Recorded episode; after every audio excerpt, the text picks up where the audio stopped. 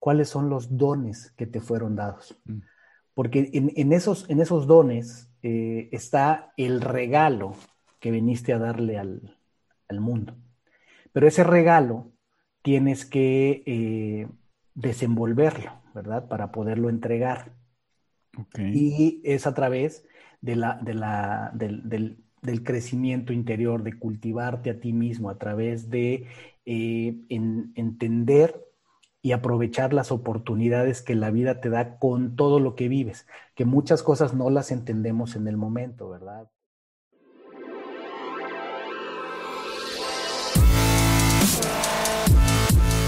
Bienvenidos, Injodibles.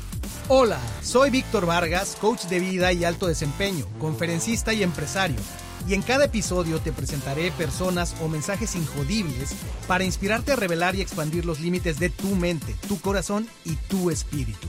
Gracias por acompañarme a conectar y a elevar la vibración. ¡Comenzamos!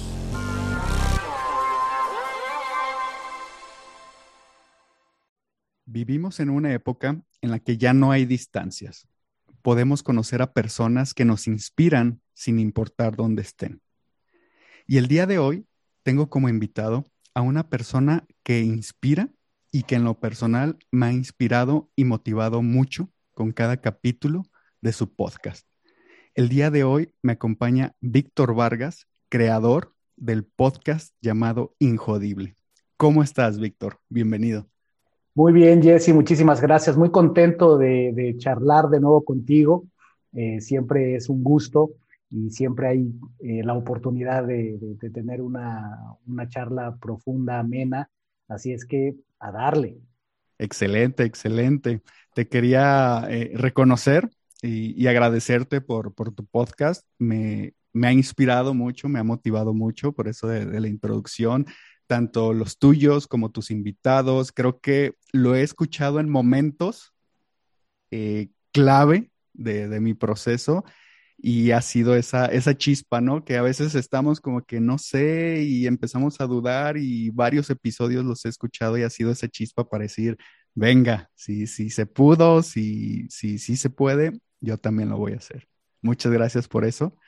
Y, justamente con, este tema quería empezar a, abrir contigo sobre algo que yo veo, que, que, noto en, en, tu podcast, es el, es el propósito eh, digamos que, que se nota cuando alguien habla de la experiencia, ¿no? Porque eh, estudiamos mucho, leemos y, sabemos porque lo, vimos, pero se nota cuando alguien ya lo experimentó, cuando alguien ya lo está viviendo, como es tu caso.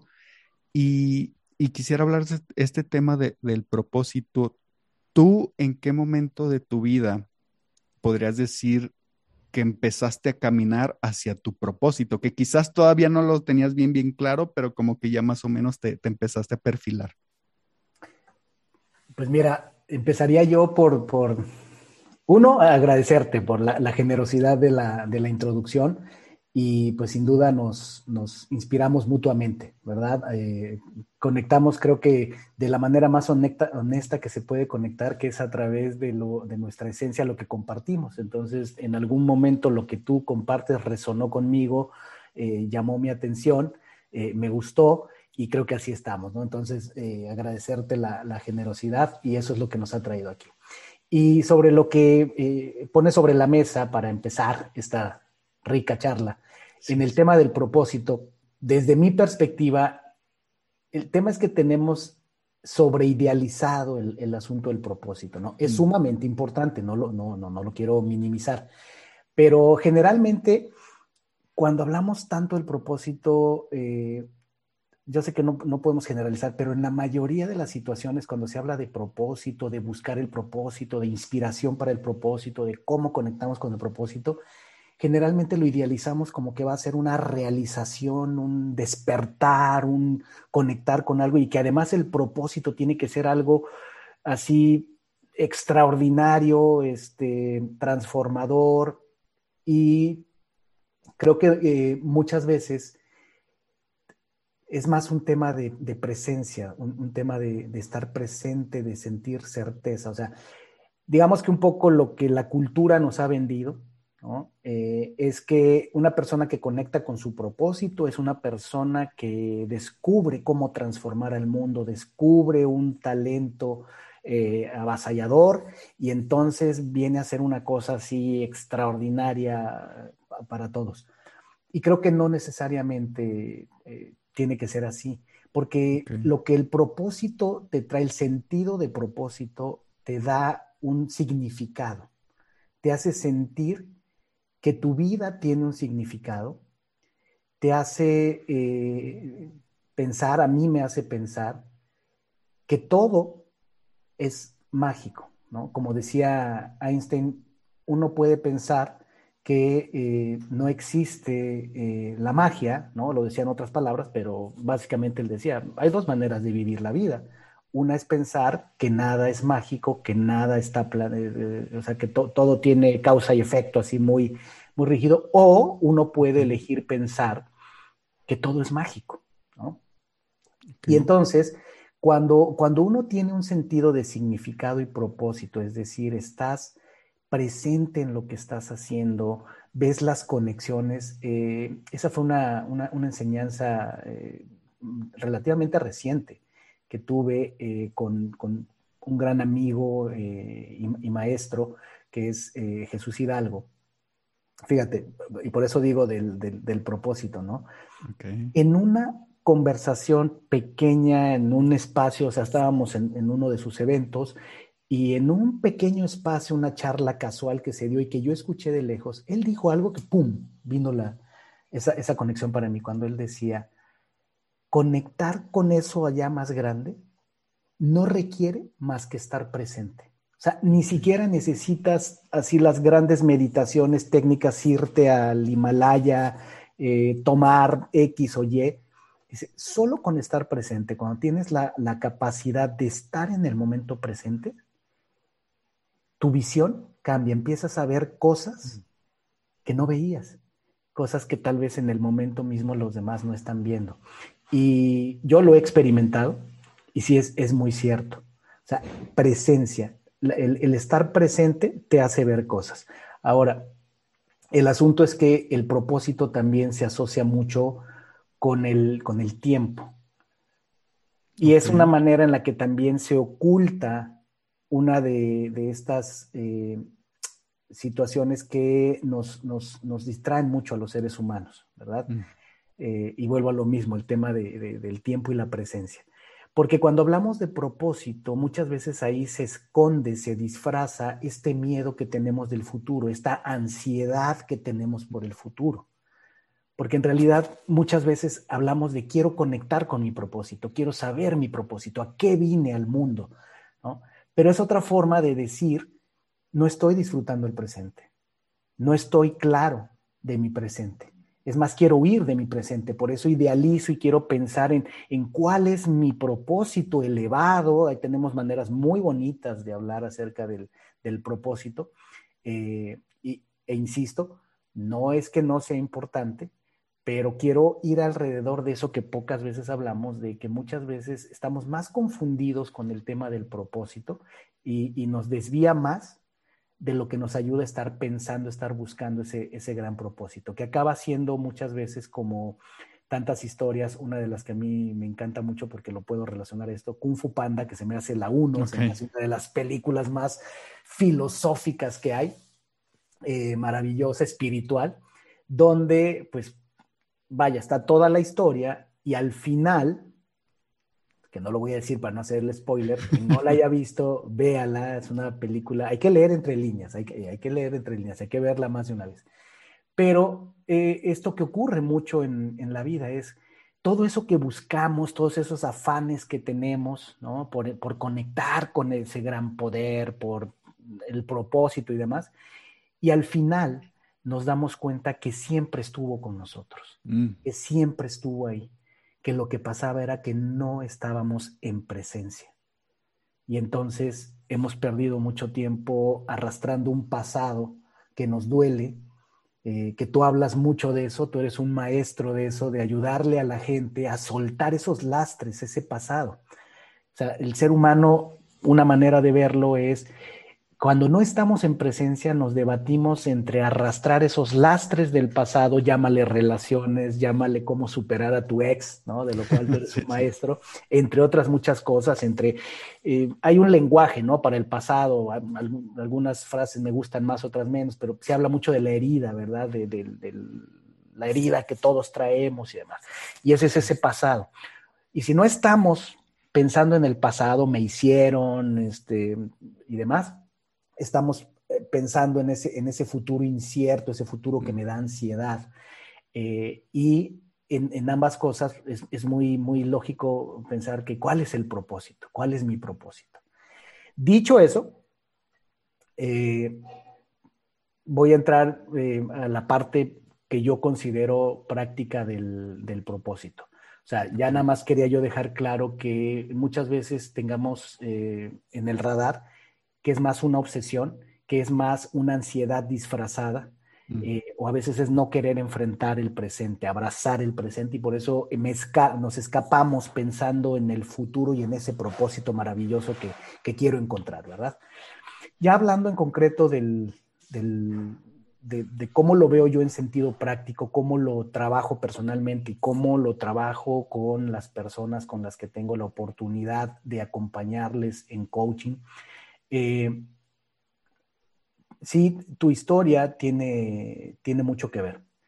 La historia personal es sumamente importante y la historia personal va determinando efectivamente mucho de, en quién te vas convirtiendo, pero otra vez en el camino, saber leer eh, entre líneas te va a ir eh, dando la oportunidad de descubrir dónde están tus talentos, y entonces, una manera más concreta de hablar del propósito es darte cuenta cuáles son tus talentos. ¿no? El propósito muchas veces lo queremos saber porque decimos es ¿para qué vine a este mundo? ¿Cuál es mi propósito en esta tierra? Y uno de los indicadores más importantes del de, propósito, si lo queremos ver así, es qué es aquello que se te facilita. ¿Cuáles son los dones que te fueron dados? Mm. Porque en, esos, en esos dones eh, está el regalo que viniste a darle al, mundo. Pero ese regalo tienes que eh, desenvolverlo, ¿verdad? Para poderlo entregar. Y es a través de la, de la, del, crecimiento interior, de cultivarte a ti mismo, a través de eh, entender y aprovechar las oportunidades que la vida te da con todo lo que vives, que muchas cosas no las entendemos en el momento, ¿verdad? Eh, pero vaya, finalmente somos el producto de todo lo que hemos vivido. Por ahí dicen que tu, eh, que tu biografía se convierte en tu biología, ¿verdad? Porque nuestra historia se va impregnando en, en nuestro ser, en nuestro ser físico, en nuestro ser espiritual y nos va, nos, nos, va forjando. Entonces, en la medida que entendemos cuáles son nuestros talentos, eh, cuáles son los retos también que enfrentamos, es cómo vamos descubriendo cómo podemos ayudar. Al final del día estamos aquí para ayudarnos unos a otros, ¿no? Es, es otro de estos conceptos eh, muy importantes que otra vez es, es, es, metafórico, pero es un lenguaje importante. Eh, el, si te curas tú, me curo yo. Estamos aquí para sanarnos todos. Y eh, el caso de descubrir los talentos, por ejemplo, cuando tú y yo hemos platicado de, cómo llegaste a hacer lo que estás haciendo, el hablar de las relaciones y demás, pues es por las experiencias que tú viviste, ¿no? Que si lo queremos ver como hay un propósito de que vivamos ciertas experiencias, bueno, ¿cómo lo manifestaste tú, verdad? No eres el único que ha vivido una ruptura.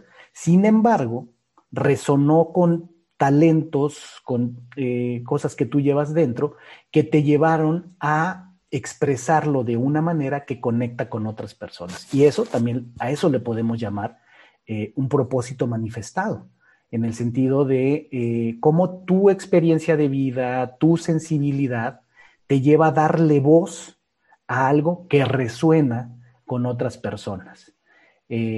voy a hacer la pausa ahí eh, para eh, dejar asentado esta parte nada más de, sí, sí hay, hay una manera, desde mi punto de vista, de ver el propósito en un sentido más, más concreto y es a través de, los retos que, hace, que enfrentas en la vida, cómo los superas y de los talentos que tienes y cómo los usas, ¿no? Hay muchas personas que buscan conectar con su propósito porque en, algún lugar de su corazón saben que no están poniendo en acción los talentos que les fueron dados, ¿no? Y ese es el reto maravilloso que tienen enfrente. Me gustó, me gustó mucho lo que dijiste de el, el propósito es estar en el presente el propósito es, estar presentes, ¿no? Porque si eh, usamos este, el decir estoy buscando mi propósito y te entiendo completamente como para, para evadir, ¿no? Para evadir el presente, no me gusta lo que estoy viviendo, cuál será mi propósito y creemos que una vez que llegamos a ese propósito, ya todas las cosas se acomodaron, ya todas las cosas están en orden y ahora sí ya puedo disfrutar la vida.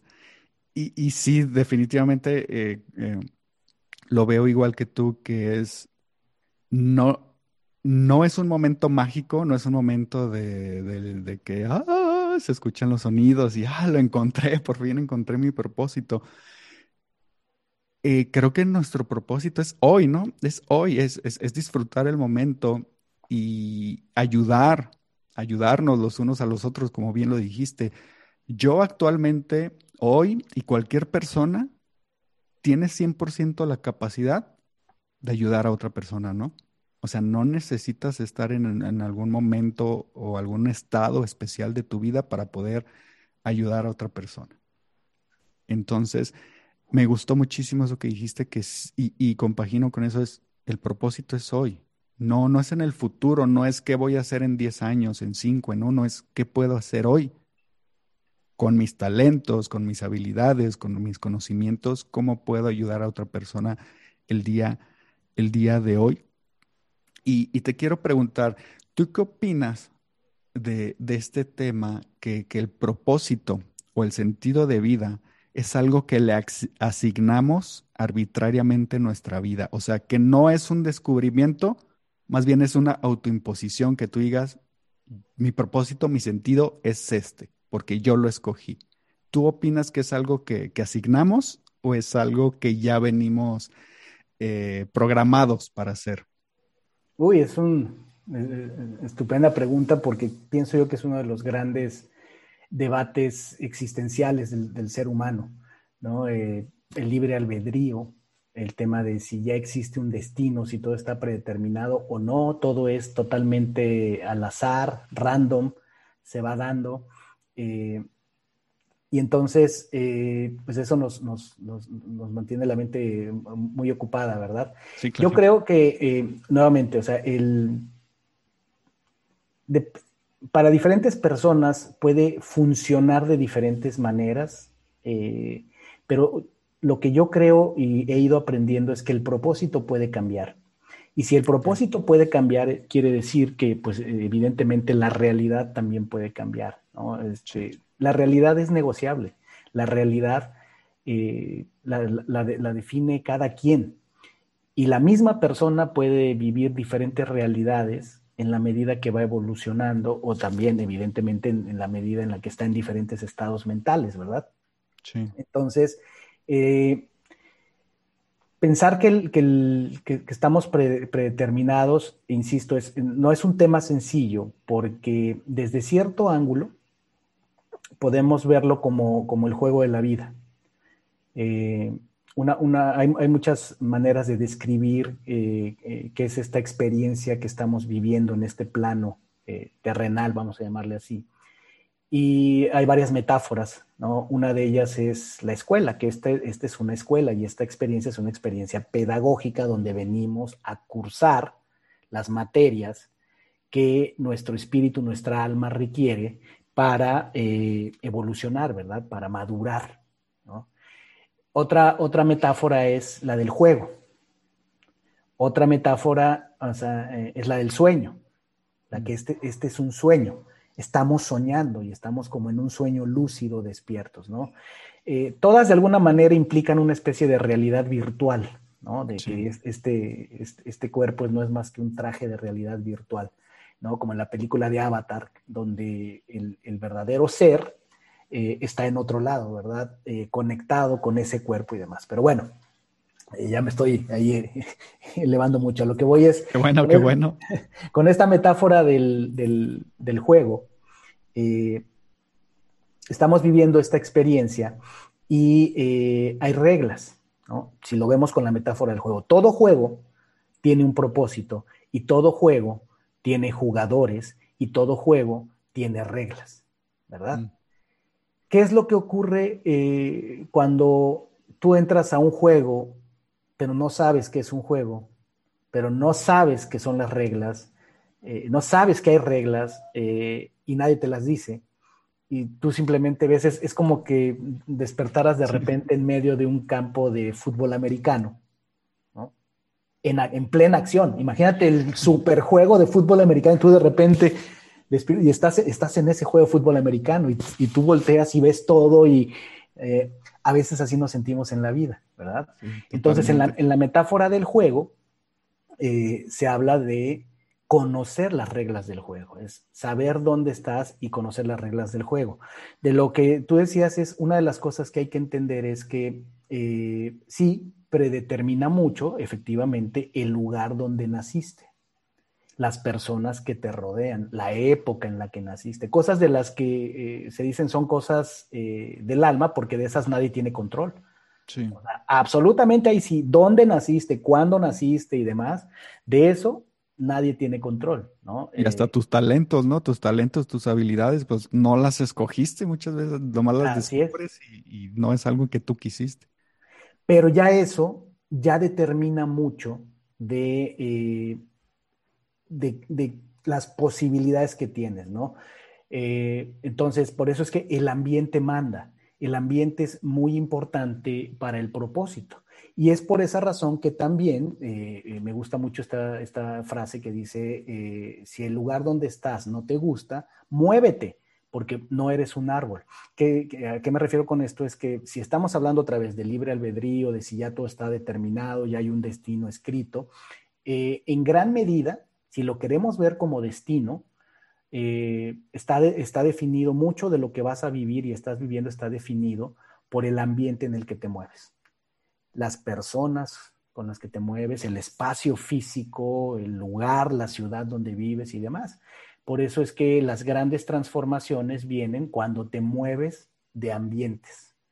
Mm. Eh, muchas veces encontrar lo que muchos le llaman el propósito y demás requirió moverse de ambiente. Metafóricamente, generalmente las, las, eh, las, grandes eh, escrituras de las grandes sabidurías, llamémosle la Biblia, el Bhagavad Gita y demás, generalmente hablan de éxodos, generalmente hablan de que eh, los personajes centrales de estas historias casi siempre dejaron su lugar original, emigraron. Porque metafóricamente también es hablar de movernos, migrarnos a otro estado, a otro nivel de conciencia. Eh, que es como decía Einstein también, ¿no? que los, los, problemas que hemos creado no los vamos a poder resolver en el estado de conciencia en el que estábamos cuando los creamos. ¿No? Necesitamos entrar en otro estado de conciencia. Entonces, eh, yo no creo que haya eh, necesariamente que sentirnos limitados como que todo está escrito, pero sí hay que entender las reglas del juego. O sea, a veces queremos ver resultados diferentes cuando nos la pasamos haciendo lo mismo en el mismo lugar con las mismas personas. Y esa es otra frase que se le atribuye también a Einstein, que dice que esa es la definición de locura o estupidez, ¿verdad? Esperar resultados distintos cuando sigo haciendo exactamente lo mismo. Eso sí predetermina un, destino, un resultado, es causa y efecto. O sea, este mundo también funciona, eh, el universo funciona a través de causa y efecto, ¿no?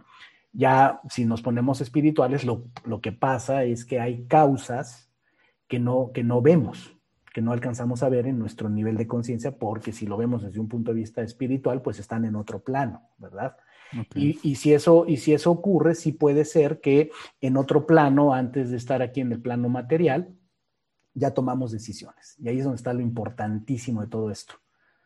O sea, eh, si uso otro, ya te estás dando cuenta que me encanta usar de películas. O sea, una, una de las escenas más reveladoras de una de mis películas favoritas por mucho, que es The Matrix, Una de las escenas más reveladoras es cuando Neo está frente al arquitecto, ¿no? O sea, imagínate, es como estar frente a Dios, ¿no?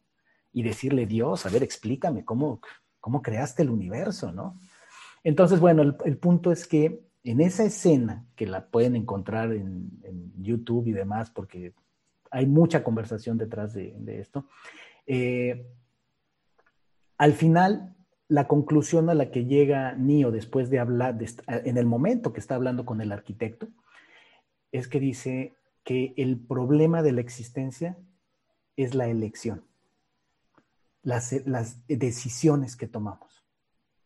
En, la, en, la, trama de la película queda más que claro, pero en la vida esto se vuelve sumamente importante porque otra vez, tú puedes reconfigurar toda tu realidad y todo tu universo con una decisión pero no tomamos una, ¿verdad? Tomamos muchas. Entonces, eh, realmente también es, eh, por algo dice Tony Robbins, una, frase muy famosa de Tony Robbins, es que eh, tu destino se forja en las decisiones que tomas. Y, es, y si lo viéramos así como una realidad virtual, efectivamente, o sea, cuando tú tomas una decisión, o sea, incluso no tomarla es, es una decisión, es una elección. O sea, eh, la, palabra que usa Neo en la película, él dice choice. The problem is choice. Le viene a él esa realización, que dice, todo está en las decisiones que tomamos. Y efectivamente eso crea realidades alternas. Todos nos podemos, nos podemos eh, poner a ver eh, cómo sería nuestra vida si hubiéramos hecho esto en lugar de aquello. Si hubiéramos hecho algo y no quedarnos eh, pasivos en algunos momentos de nuestra vida, si hubiéramos actuado de tal o cual manera, eh, todo tiene que ver con las decisiones. Entonces, desde ese punto de vista, tú tienes mucho más poder de influir en tu destino, tú forjas tu destino con las decisiones que tomas, pero a la vez tienes que entender que mucho está condicionado por tu ambiente por la forma en que piensas y por el ambiente que te rodea, porque eso va a determinar tus decisiones. Entonces está, está muy conectado, está, está cañón porque es así como de, a ver, entonces sí puedo mover mi destino, sí, claro, y eres responsable, eres el último responsable de mover tu destino a través de las decisiones que tomas. Pero muchas de tus decisiones, eh, o más bien todas tus decisiones, están condicionadas, influidas por tu estado mental y el ambiente en el que estás parado. Totalmente. justamente el otro día estaba platicando de, las lealtades familiares, ¿no? De, todas estas creencias, de todas estas acciones que se van haciendo las en las familias y se van heredando. Y, y, habría justamente ese podcast diciendo, ¿qué tan libre crees que eres? Porque si te le preguntamos a una persona, ¿qué tan libre crees que eres? No, pues yo soy libre, ¿no? Yo soy libre de, elegir lo, que yo quiero. Pero no nos damos cuenta de eso, que, que nuestras elecciones dependen de lo que otras personas eligieron, de que otras personas nos dijeron, nos enseñaron, de lo que estamos viviendo, del entorno. O sea, realmente ya yéndonos a, más profundidad, como, como, tú nos has llevado, es pues probablemente mis elecciones ni siquiera son mías. Simplemente estoy repitiendo algo que vi, escuché o me enseñaron. Así es, ese es un punto bien importante porque habla de, ese determinismo, el determinismo de, por ejemplo, muchas cosas yo ya las heredé, yo ya las que, esto, este tema de la genética y la epigenética, eh, en el mundo, por ejemplo, de la ciencia. En el mundo, si quieres, de la espiritualidad y demás, hablamos de esas lealtades que decías tú, ¿no? Entonces, sí, es una realidad que sí estamos conectados en el tiempo, espacio, que sí tiene mucho que ver nuestros ancestros. El árbol genealógico es algo sumamente importante. Eh, desde el ángulo que lo quieras ver, desde el ángulo de la genética o desde el ángulo espiritual. Si lo vemos desde el ángulo espiritual, por eso es que hablamos de constelaciones familiares, por eso es que hablamos de cortar lazos, ¿ok? Y esto está alineado totalmente con lo que estaba yo diciendo de si todo está determinado o yo tomo decisiones. Es una combinación de ambas. Hay un entramado que ya eh, predefine determinadas cosas de tu vida, por ejemplo, el linaje de donde tú vienes, ¿no? que te puedes remontar a, muchas generaciones atrás. Y, eh, pero tú tienes la decisión, tú tienes la opción de en este momento, en esta vida, eh, cortar esos lazos. Estoy hablando ahorita en el contexto espiritual, ¿no? en el contexto energético, eh, constelaciones familiares, que está muy bien documentado, que es, una cosa que está entre la espiritualidad y la ciencia. Y entonces sí, otra vez, si tú no haces nada, estás predeterminado por la energía que corre por tu familia, que incluso después también se ve manifestada en tu genética, ¿no?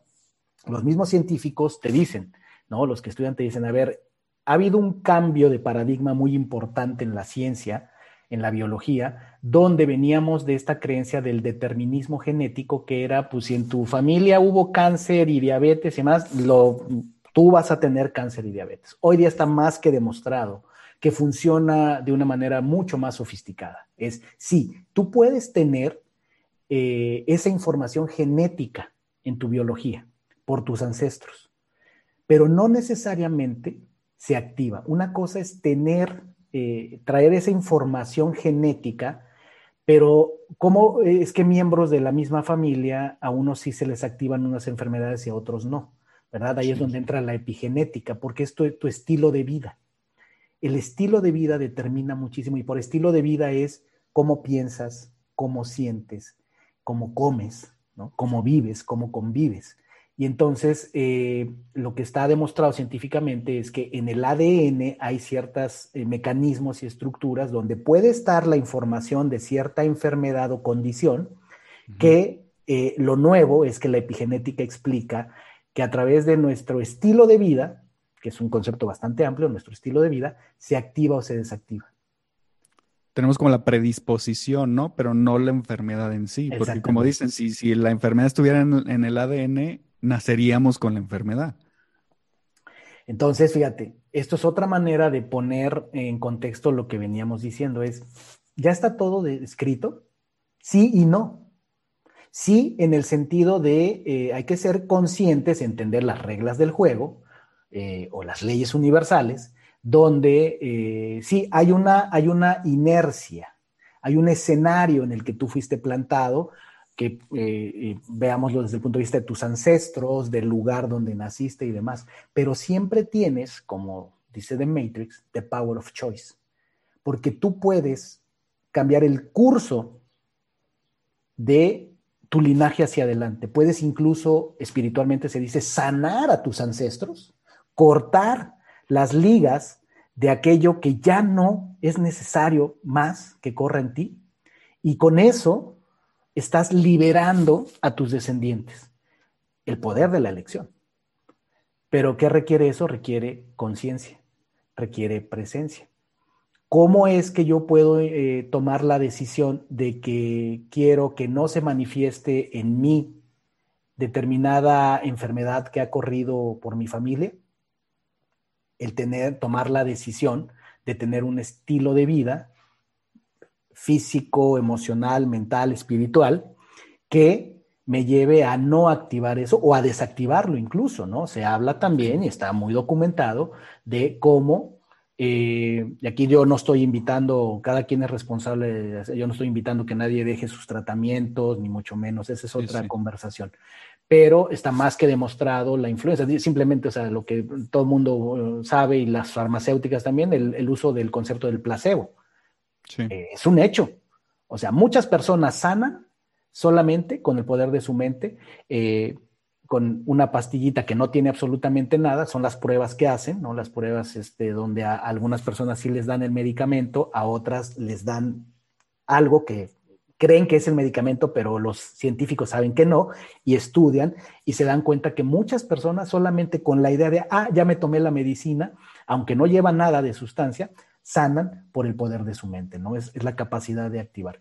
Y además, si tú tienes una vida disciplinada, donde te cuidas, donde demás, pues eh, puede, en tu familia puede haber muchos casos de ciertas enfermedades que tú no los manifiestes. ¿Por qué? Porque tomaste la elección de vivir de una manera distinta, de romper con eso y de enfocar tu mente en, en otra cosa.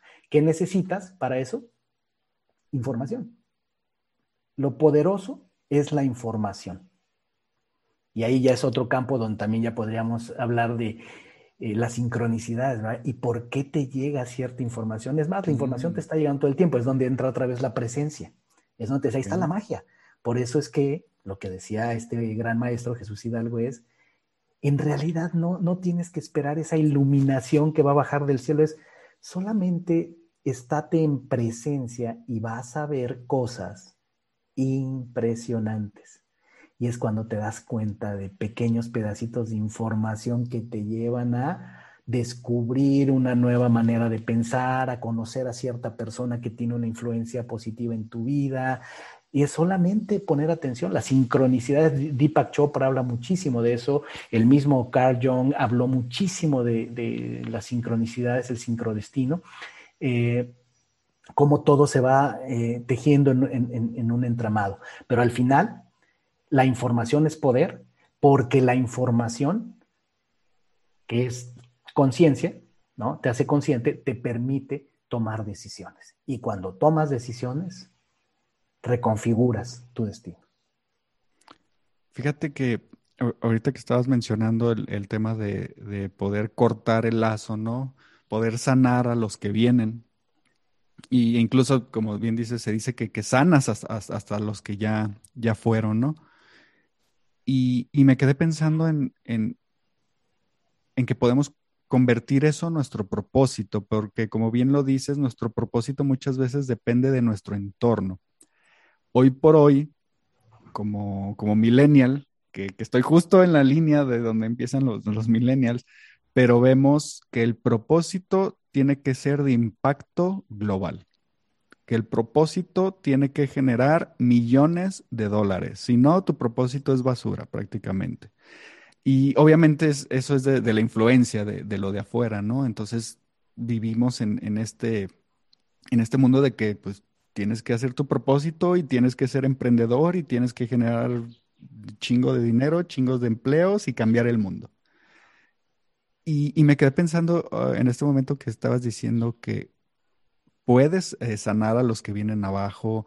O sea, el propósito no necesariamente es esto que nos están diciendo. Y, y también quería decirte que cuando yo pasé por mi divorcio, una de las claves en las que yo empecé a darme cuenta de muchas cosas que yo no había visto es que pasé mucho tiempo solo me di la oportunidad de estar conmigo mismo, me di la oportunidad de, observar. ¿Qué observaba? Estaba en un cuarto, yo sentado o acostado, observando, ¿no? A ver qué sentía, a ver qué pensaba, a ver qué es tal pensamiento, qué emoción me genera. Y ahí fue donde empecé a darle cauce a esto que, que le llamamos propósito, porque en realidad antes de eso no sabía exactamente qué, quería hacer o qué estaba haciendo en mi vida. Y fue justo en ese momento, como tú bien lo mencionas, que puse el freno de mano y dije, a ver, esta forma de vida de andar para todos lados y andar haciendo de todo sin hacer nada, me ha traído hasta aquí. Entonces tengo que hacer un cambio completamente, pues si quiero algo diferente. Y yo en ese momento no lo sabía, lo que estaba haciendo, que era una toma de conciencia. En ese momento simplemente fue como, a ver, tengo que poner un alto y a ver qué estoy haciendo y a ver qué voy a hacer. Pero esa, hoy que lo comprendo por la información que, que, he aprendido con este tiempo es definitivamente hacer ese alto, esa pausa, nos puede conectar, ¿no? Con lo que realmente estamos buscando, con lo que realmente queremos.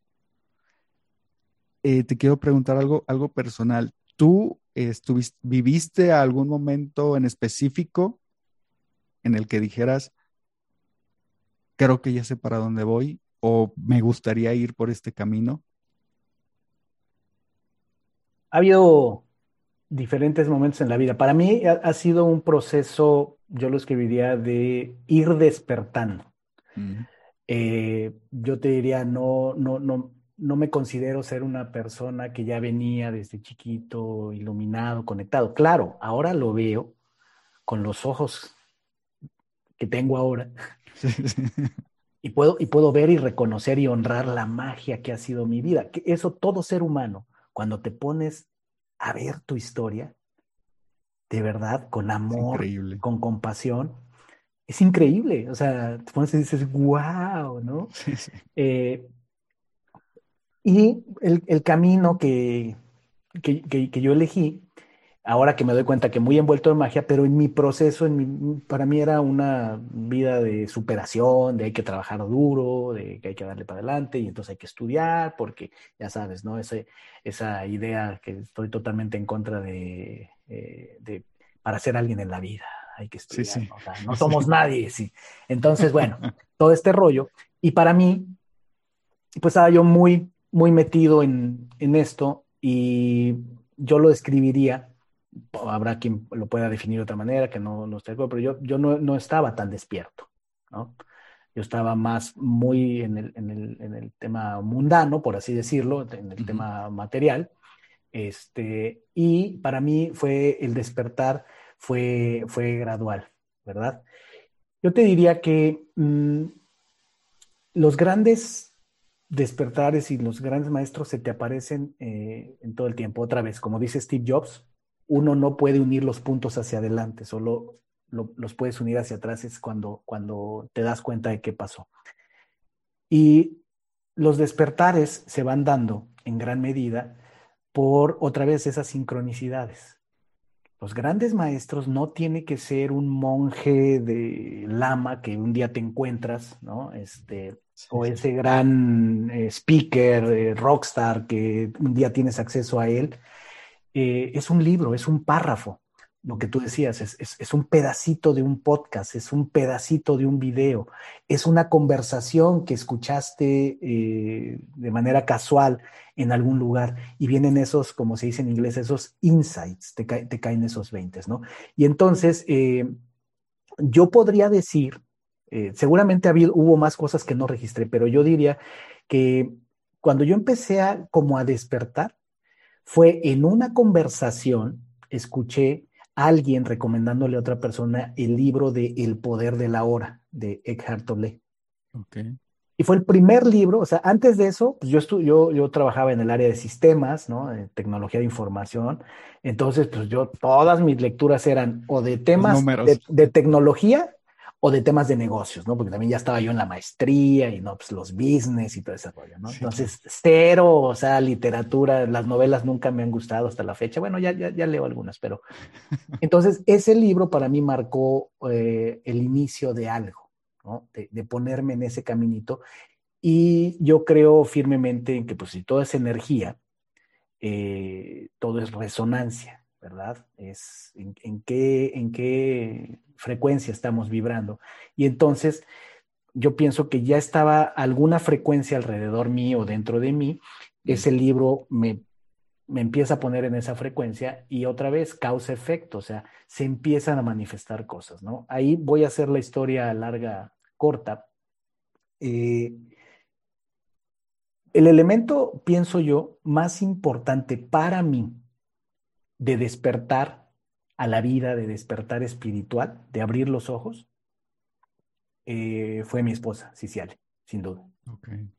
Sin duda, eh, pienso que a través de, ella es que yo pude realmente despertar y, abrir las alas, ¿no? Y ese, pues fue ya tema de, otra charla que tú y yo tuvimos, ¿no? Eh, es eh, un matrimonio eh, posterior a un primer matrimonio que tuve, de donde nació mi hijo Javier, y lo cual otra vez, hoy día uno los puntos hacia atrás y todo es perfecto, todo es perfecto. Tenía que ser así. Mm. Soy la persona que soy gracias a todos los maestros, a todas las experiencias que viví y sin duda bendigo mi, matrimonio previo, bendigo a Julieta, la madre de mi hijo Javier, y bendigo todo lo que ahí aprendí, porque sin duda eh, hoy día lo digo de manera muy, muy personal, desde un lugar muy íntimo. Hoy día te digo que siento como eh, todo el plan se va desenvolviendo hay un plan donde todo va encajando, entonces ya es menos la resistencia, es más el flujo de todo es perfecto. todo es perfecto. Sí, sí hay que hacer un trabajo, no es nada más de déjate llevar en el flow. Eh, todos tenemos un trabajo que hacer, ¿verdad? Pero eh, así fue, así fue, digamos, mi, como yo definiría mi, mi despertar. Y pues eso me puso en el camino de seguir, seguirme trabajando y de, yo lo digo así, pues trabajar en, en los dos mundos, ¿no? En el mundo material, donde hay muchas cosas muy importantes que hacer, eh, pero desde un lugar espiritual, eh, ahora sí diría yo de, de, de, propósito, ¿no? Mi propósito, ¿cuál es? Mi propósito es entregar eh, lo mejor de mí, lo mejor de mí y hoy Hoy lo mejor de mí está, eh, te diría, hace un par de años estaba eh, trabajar con individuos, con personas. Hace 10 eh, años estaba en liderar grupos de, de, departamentos de sistemas, donde también ahora veo la magia de las personas que conocí y demás. Y hoy día, en mi propósito ha surgido la palabra a través de, del podcast. Para mí el podcast Injodible es realmente un... Es, es, es complejo para mí explicarlo porque siento, otra vez, es muy, muy íntimo y muy personal. Para mí, eh, Injodible es una encomienda. Es, algo que me, es algo que me encomendaron. Eh, no, no estoy hablando que tuve una realización, me encantaría decirlo, eh, pero eh, ya lo he dicho en otros lugares que me, han preguntado, cómo, cómo, cómo surgió y demás. Hay un libro que a mí me inspiró mucho que se llama Big Magic, que lo escribió, se me olvida el apellido de esta mujer, Elizabeth, la mujer que escribió la película, bueno, el, el, guion de la película de Amar, Comer, Rezar. Ok este, ella escribió este libro que se llama Big Magic. Y en ese libro ella explica, ¿no? Eh, de una forma muy bonita, ella explica que las ideas son entidades. Mm. Son entidades energéticas que están vamos a decirlo, flotando encima de nosotros y las ideas quieren manifestarse y entonces buscan canales por donde manifestarse, ¿no? Y entonces es que se acercan a personas donde la idea dice, tú me puedes manifestar, ¿no? Entonces ella cuenta una historia maravillosa donde dice, eh, yo ya había escrito muchos libros y no sé qué, y dice, y entonces yo ya traía la idea de un libro distinto. Eh, creo que ella se, acaba de divorciar, algo así, ¿no? Estaba viviendo un proceso de vida y entonces se le ocurrió un tipo de libro muy particular que le vino la idea clara. Dice, pero me, me ocupé y pasaban cosas y yo no escribí el libro y no escribí el libro y no escribí el libro. Y se resulta que luego me invitan a una como un evento, dice, donde había otros escritores, dice, en Nueva York, voy a ese evento, conozco a una mujer, no me acuerdo si esta mujer era de la India o de donde es encantadora, dice, de, inmediato hicimos clic, nos ponemos a platicar y llegamos al punto donde ya le dije, ah, bueno, y tú que vienes a este evento también de escritores, eh, ¿de qué se trata tu libro? Dice, y me empieza a contar de lo que se trata su libro, era exactamente la idea que yo tenía. Ok. Ahí es donde ella describe con más detalles, pero es donde dice, llego a la conclusión de que las ideas, si tú no la manifiestas, si la idea se te está presentando y tú no la manifiestas, la idea se va a manifestar. Entonces la idea busca a la siguiente persona que sí lo puede hacer. Entonces ella dice, los detalles eran de tal eh, sutileza con, eh, y contundencia con, con, esta chica de la India, de, tal cual como, como, hizo el libro, que dice, para mí fue una cachetada con, con guante blanco donde me quedó clarísimo que yo no hice lo que tenía que hacer en su momento con esa idea. Bueno, todo esto que viene, que eh, yo así describo lo que pasó con Injodible. Empezó a rondar en mí la palabra en algún lugar, yo no la inventé, en algún lugar la escuché, y eh, empezó a, empecé a verla, ¿no? Tal vez es el sistema reticular, muchas veces he explicado eso, que cuando estamos, eh, queremos algo, pues vemos eso, ¿no? El que está embarazado piensa que todo mundo está embarazado, ¿no? Porque el sistema reticular te lleva ahí. Puede ser, si lo queremos ver científico, pero estamos ahorita todavía en la charla romántica. Eh, se empezó a manifestar y ese es creo yo, una de, los momentos en que creo que eh, pude estar lo suficientemente despierto como para yo mismo decir, aquí hay algo. Aquí hay algo, aquí hay algo, a ver, a ver, algo, algo por algo me, está saliendo esto. Y fue cuando eh, eh, lo que empecé a hacer fue en mis cuentas personales de, redes sociales, empecé a compartir pensamientos con la idea de injodible.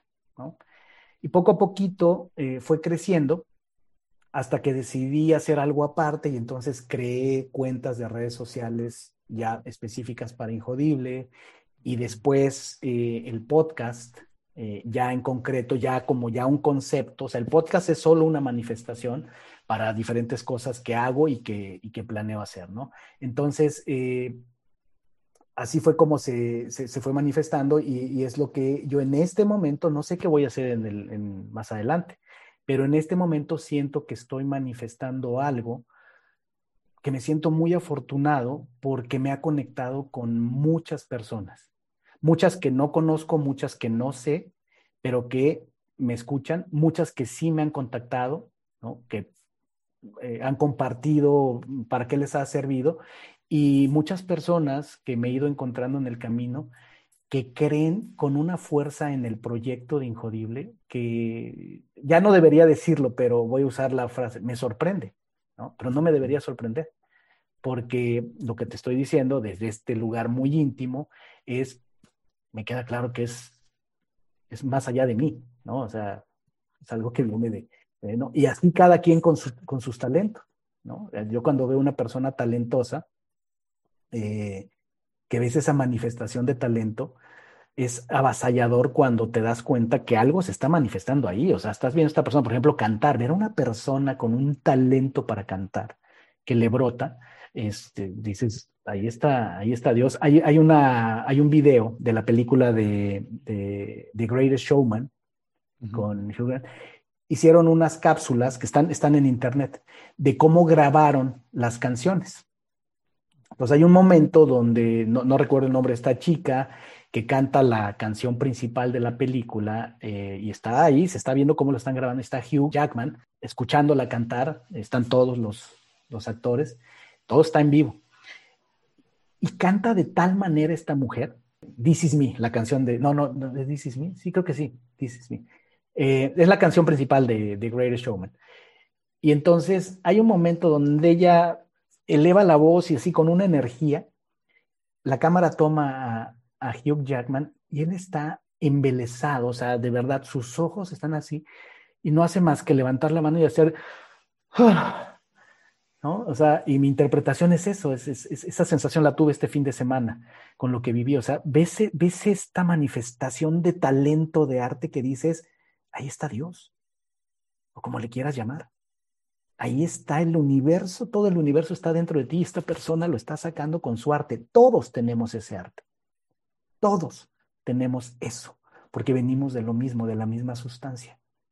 Y entonces lo que eh, necesitamos hacer es eh, confiar, ceder, dejarnos llevar un poco más para que fluya ese talento, para que fluya y puedas dar ese regalo que viniste a darle al mundo.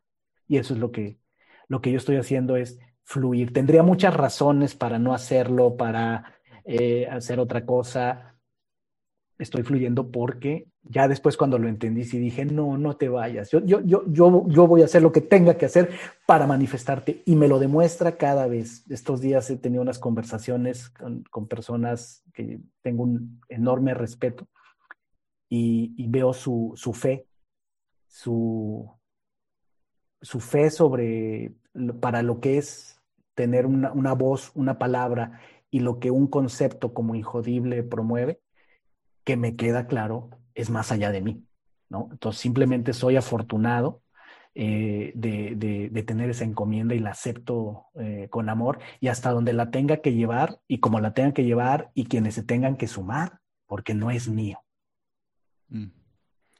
E, es eso que mencionas de las ideas nos buscan, las ideas nos encuentran. Y hace poco, hace tiempo vi, vi un video de, de casos eh, de patentes que se patentaban en, otros tiempos, cuando no, no estábamos eh, tan conectados, el mismo producto en diferentes lugares del mundo. Entonces, ahí fue donde empecé a investigar todo eso y darme cuenta que, que, que sí, sí, efectivamente es como que Está el mundo de las ideas y nos llegan y nos escogen y si tú no la pones, otra persona lo va a hacer porque esa idea se tiene que manifestar, sea quien sea. Y creo que cuando llegamos a ese punto, que como bien lo dijiste, se requiere de trabajo, se requiere de valentía, se requiere de introspección, de conciencia, se nota. Y y, ahorita que lo estabas diciendo, fue para mí fue como, ah, ya entiendo por qué Injodible desde el primer capítulo me, me atrapó. Es por esa magia. Es porque no, no, no solamente es la información, no solamente es la interacción, es, es, sí tiene efectivamente esa magia. Y, y yo lo vivo en el día a día. Como esto de la ruptura nos pone en una, una, zona muy, muy vulnerable. Nos, nos, nos permitimos ser, nos permitimos sentir para mí es muy fácil como percibir la magia de las personas. ¿Por qué? Porque haz de cuenta que, cuando empezamos a platicar se quitan máscaras, se quitan todo y es como esto es lo que estoy sintiendo, esto es lo que estoy viviendo, estos son mis miedos, estos son mis sueños. Y ahí me doy cuenta que todos tenemos esa magia, que por miedos, por creencias, por lo que quieras, la ocultamos y nos vamos poniendo máscaras y al rato ya no sabemos ni quiénes somos pero me encantó eso, como lo dices, de que todos tenemos eso. Todos, todos, o sea, ya por nacimiento lo tienes, no tienes que trabajar, no tienes que ganártelo, no. Simplemente es poder observarte, poder ser valiente, ¿no? Dar ese paso y decir, voy a poner en, en práctica esa idea. Y lo que platicamos hace rato de que cuando llega tu, tu, propósito, ya todos los caminos se abren, ya todo es tranquilidad. No, no es cierto. A veces ese, eso que dices, ah, ya encontré mi propósito, lo voy a hacer, te pone las, las pruebas más, más brutales que, que puedas enfrentar. Y fíjate, coincido completamente contigo con, con esto que, que yo hago es, muchas veces he dicho, ya, ya estuvo bueno, eh, voy a hacer otra cosa que, me genere más ingreso, que me dé otra cosa, este, ya.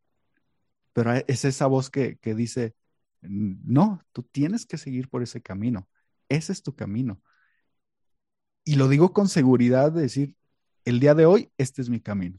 Después no sé. Pero sí, sí, claro que ha habido momentos que dudo, claro que hay momentos que, que digo, bueno, pues es que si supone que si este fuera mi camino, pues sería más fácil, ¿no?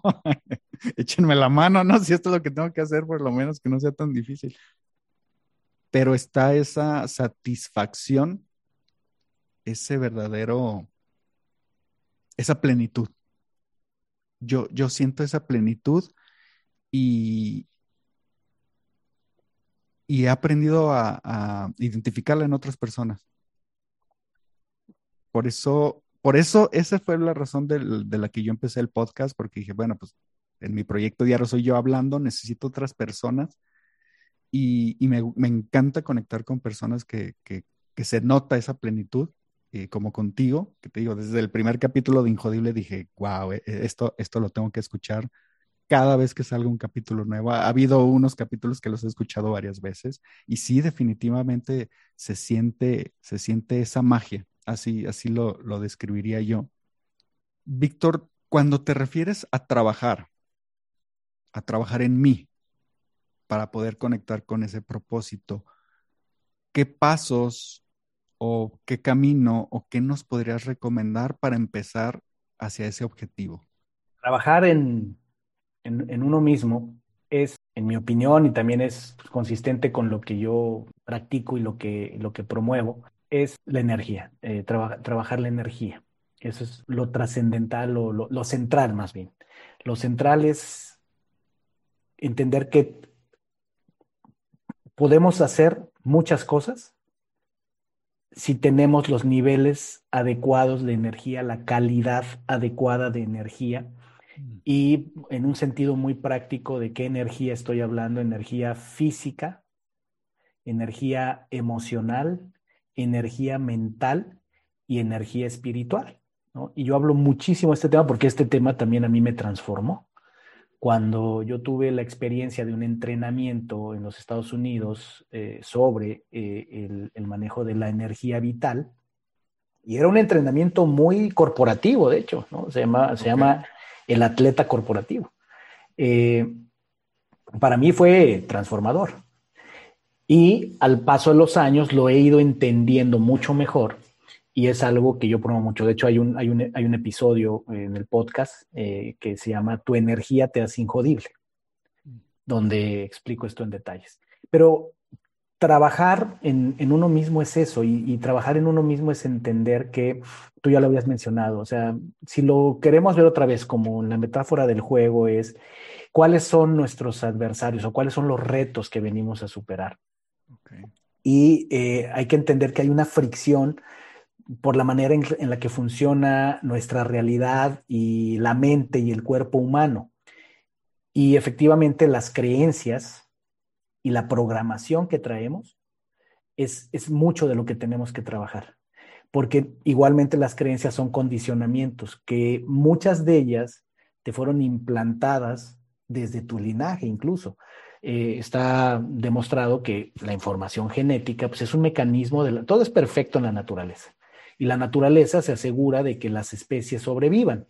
Entonces, eh, incluso eh, situaciones difíciles que tus ancestros vivieron, ¿no? En sus emociones se integraron en su, en su ADN, en su cuerpo. Y esa información fue transmitida a las siguientes generaciones. Hay estudios eh, en Europa, en Estados Unidos, en Harvard y demás que demuestran ¿no? que eh, hay información genética que viene de hasta 14 generaciones atrás. Wow. O sea, estás cargando, es como si tú estuvieras cargando con, no sé, miles de personas, este, la información de miles de personas está ahí. Entonces, entender eso es eh, parte del trabajo que tenemos que hacer, es trabajar con nuestra mente, nuestras creencias, con la programación que traemos y no hay de otra, es la práctica. Lo más importante para que tú hagas el trabajo que tienes que hacer es tener una práctica. Cada quien, eso sí, es libre, o sea, práctica de yoga, práctica de meditación, práctica de natación, pero lo que necesitamos los seres humanos somos el producto de la repetición las creencias, lo que más nos condiciona en este momento, tú piensas como piensas, hablas como hablas, haces lo que haces, porque en realidad eres la suma de todo aquello que se ha repetido una y otra vez dentro de tu cabeza, que has hecho una y otra vez, eh, y es lo que decía Aristóteles, ¿no? Somos lo que hacemos repetidamente. Y entonces parte de ese trabajo espiritual por eso consiste en, identificar cuál es vamos a llamarle así, para aterrizarlo el tema con el gran, ¿cuál es tu propósito? ¿Qué quieres hacer? ¿No? Mm. Eh, eh, y dado eso, entender cuáles son las prácticas que necesitas establecer para moverte hacia ese propósito. ¿Por qué razón? Porque es como si fuera la ley de la gravedad. Cuando no tenemos un trabajo personal, pues nos jala la ley de la gravedad, ¿verdad? Nos jala la programación que ya traemos, sobre todo la cultura. El problema es, eh, el equivalente para mí de lo que sería la ley de la gravedad para el desarrollo humano es la cultura. La cultura es esa gravedad que te jala. Es lo que decías tú hace un momento, ¿no? A ver, ahora está muy de moda el propósito masivo transformador, ¿no? Así lo dice Singularity University, ¿no? Y siempre te ponen el ejemplo, Elon Musk, ¿no? Ese propósito global.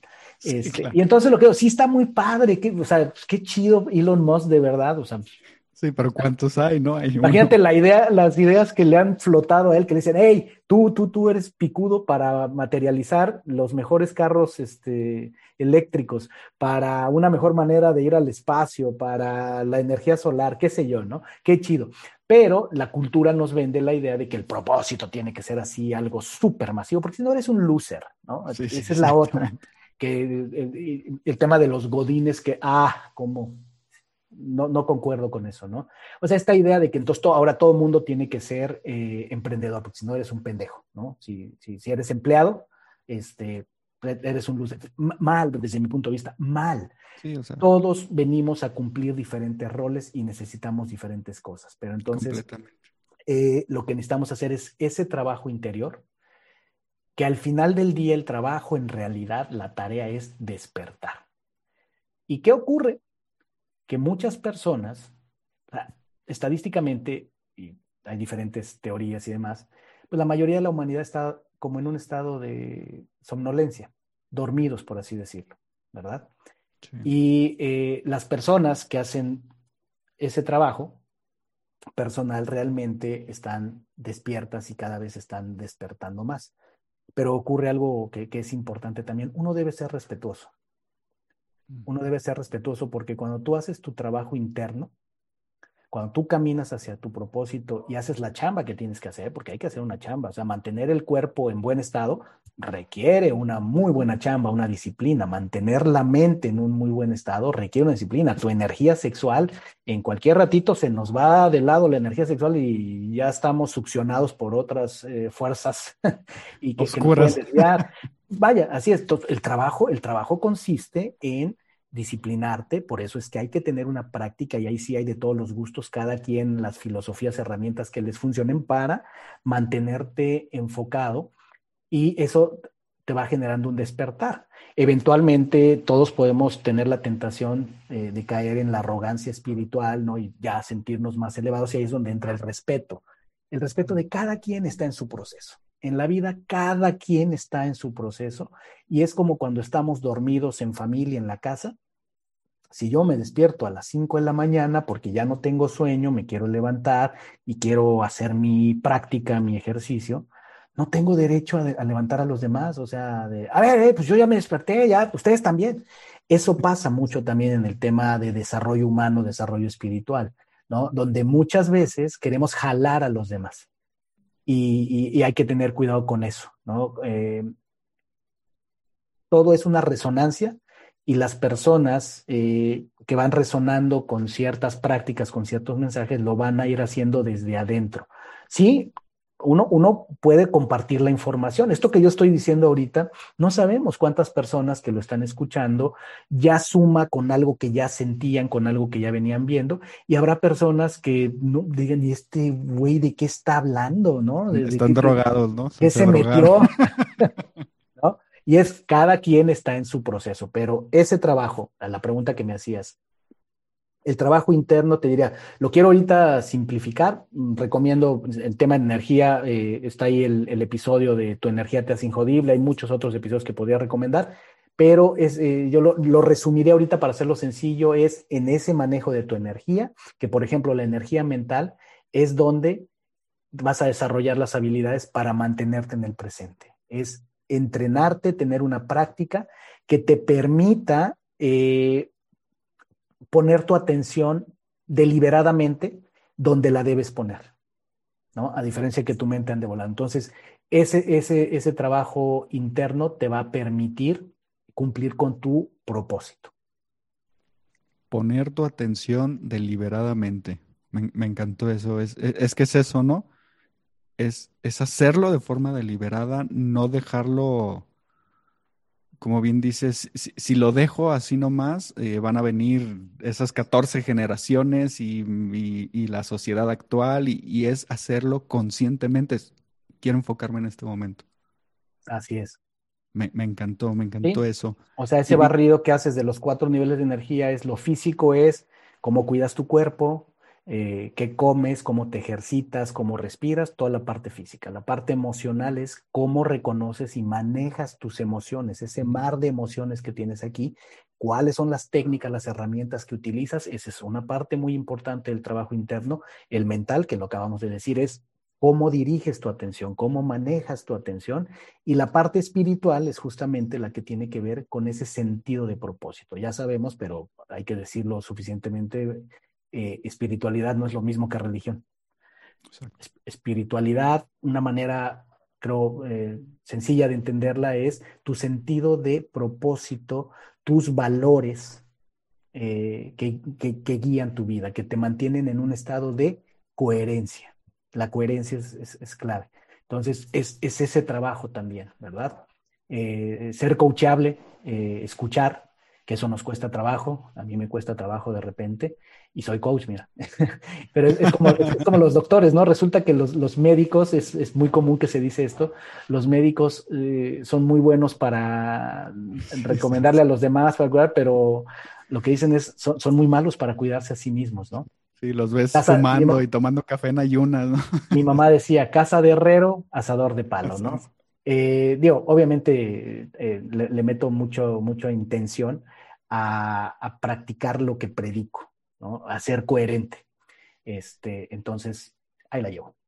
Excelente, excelente. Fíjate, a mí una de las cosas que más me costó fue aprender a cambiar de opinión y sobre todo esas creencias que, ya tienes años, ¿no? De que la vida tiene que ser así. Yo era parte de ese equipo de, de, tú tienes que ser empresario, tienes que ser emprendedor y tienes que trabajar 20 horas al día del equipo Elon, Elon Musk, hasta que dije, ¿por qué? o sea, ¿por qué tengo que vivir así? Yo no, ya, ya lo experimenté, no me gusta vivir así, no quiero vivir así. Y, y para mí, uno de mis retos más grandes ha sido aprender a cambiar de opinión. Y hoy estoy abierto en todas mis opiniones a poderlas cambiar. Y me ha ayudado a, crecer mucho. No digo que no me va a costar, ¿verdad? Hay algunas que digo, ¿qué? ¿Por, qué? Pero, pero estoy abierto y eso me, ha ayudado muchísimo. Y Víctor, para, para cerrar, para cerrar el capítulo, me, gustaría plagiarte así descaradamente, robarte esta pregunta, solamente para, para, para ti. Si tú le fueras a explicar a un niño pequeño cómo funciona el universo, ¿cómo se lo explicarías? Yo lo explicaría con la, metáfora del, juego. El universo, la vida, la existencia o este plano de existencia es, un juego que venimos a jugar. Es un juego donde eh, en la medida que lo juguemos con gozo, vamos a poder ser más eficientes en el juego y la eficiencia es, es una palabra importante. ¿Por qué? Porque a la existencia, al universo le gusta la eficiencia.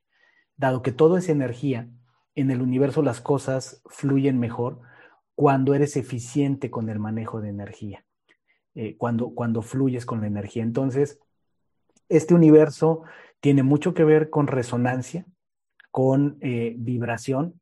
Tesla decía, si quieres descubrir los secretos del universo, piensa en términos de frecuencia, vibración y energía, ¿verdad?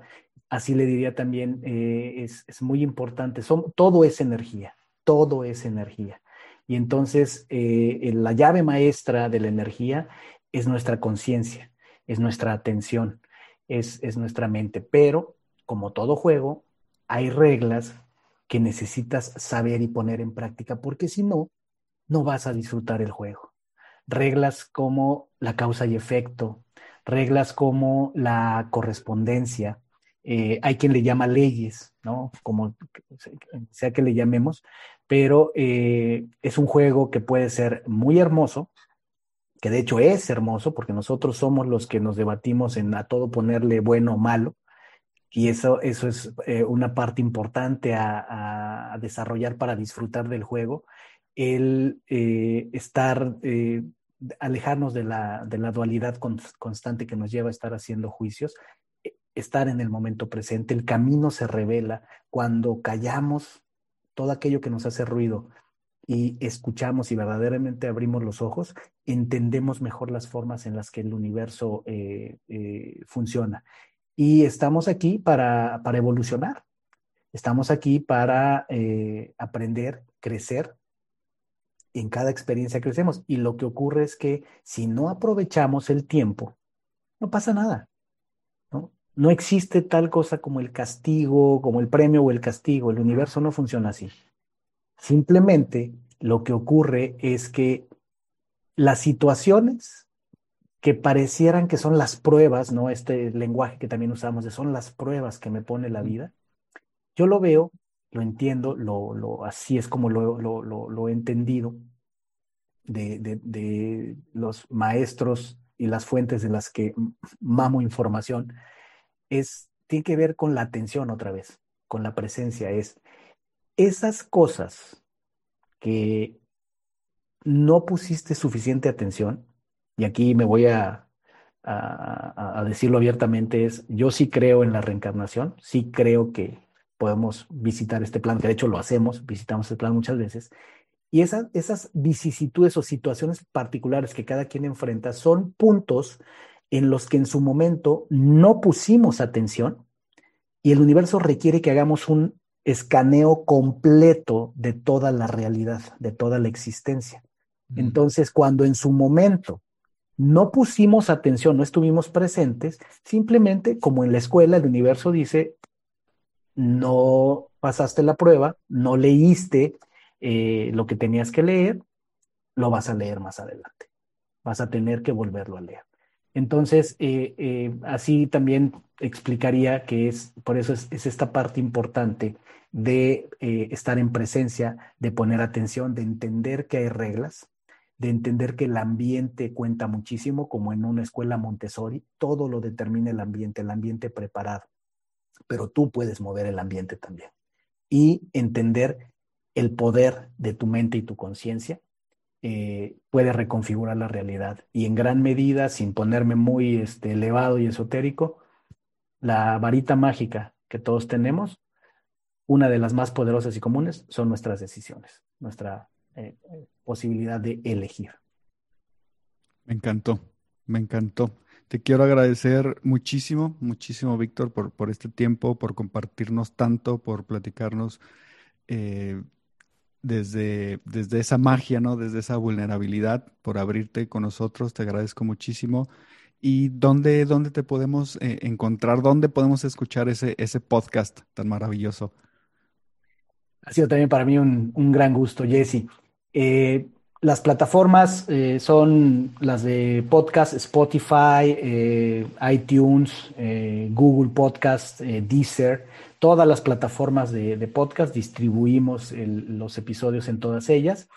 El sitio web injodible.mx, recomiendo mucho visitarlo porque ahí además también ponemos los episodios, hay artículos, tenemos un, tengo un newsletter que se publica cada semana donde pongo lo que estoy pensando en el momento y tiene que ver mucho con las experiencias de la semana, eh, mucho de citar eh, fuentes o ideas que, que, atraen mi mente. Y eh, tenemos un canal de YouTube donde también subimos los episodios y además hacemos eh, unas, unas, cápsulas con conceptos que, considero poderosos eh, para comunicar. Eh, así es que ahí, ahí están los, los, los, canales donde, donde me pueden encontrar. Víctor Vargas de Injodible, mil gracias, mil gracias por haber estado aquí. Te, te agradezco mucho, te mando un abrazo y que estés muy bien. Muchísimas gracias, Jesse. Y nada más no dije puntualmente en redes sociales, en Ser Injodible, está en Instagram, igual en, Facebook. Eh, y como Víctor-Vargas-Guau, W-A-O, eh, es como eh, pueden contactar conmigo también en, redes sociales. Perfecto. Muchísimas gracias, Jesse. Un tremendo, tremendo abrazo. disfruté muchísimo la charla. Sigue con este trabajo, e, elevando, abriendo la conciencia a las personas a través de una herramienta tan poderosa, de las muchas que se nos dan y tenemos que dominar tú trabajas con una sumamente importante, las relaciones. Las relaciones son una de las herramientas más importantes que nos transforman y que nos, y que nos hacen crecer. Así es que sigue haciendo ese trabajo maravilloso. Muchísimas gracias, Jesse. Mil gracias, Víctor. Que estés muy bien. Hasta luego.